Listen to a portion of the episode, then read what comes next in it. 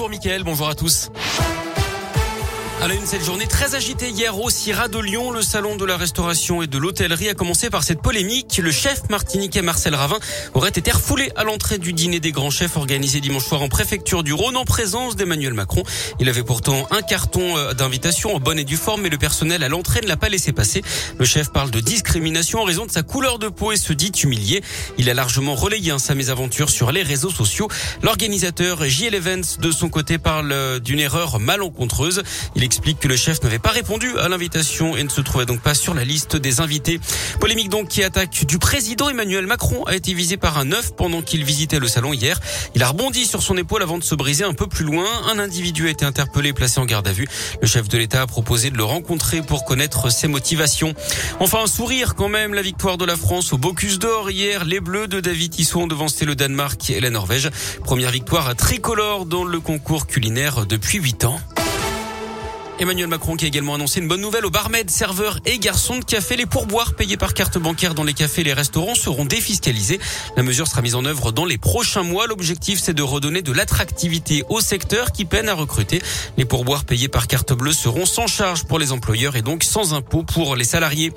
Mauvaise nouvelle en revanche, les tarifs réglementés du gaz vont augmenter de 12,6% au 1er octobre. C'est ce qu'a annoncé le régulateur de l'énergie qui précise que c'est dans le sillage de la hausse des cours sur le marché. Environ 3 millions de clients résidentiels.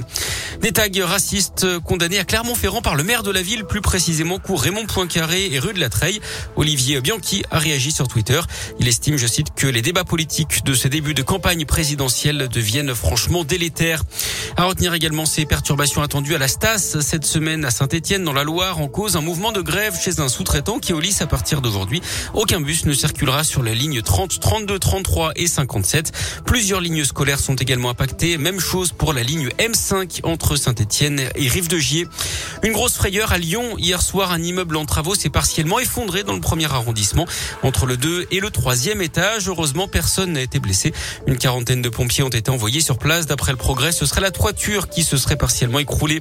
Un drame en montagne. Un jeune alpiniste a perdu la vie dans un éboulement de blocs rocheux dans le massif du Mont Blanc hier. Il faisait partie d'une cordée de deux personnes qui redescendaient en direction de Chamonix. La victime âgée d'une trentaine d'années était originaire de Haute-Savoie.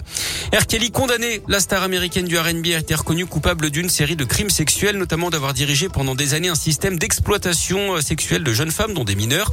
Le chanteur âgé de 54 ans a également été reconnu coupable de trafic sexuel. Il continue de plaider son innocence. Le sport, le foot avec la Ligue des Champions et le PSG qui affronte Manchester City ce soir dans le choc du groupe A. Coup d'envoi de la partie à 21h. Merci beaucoup.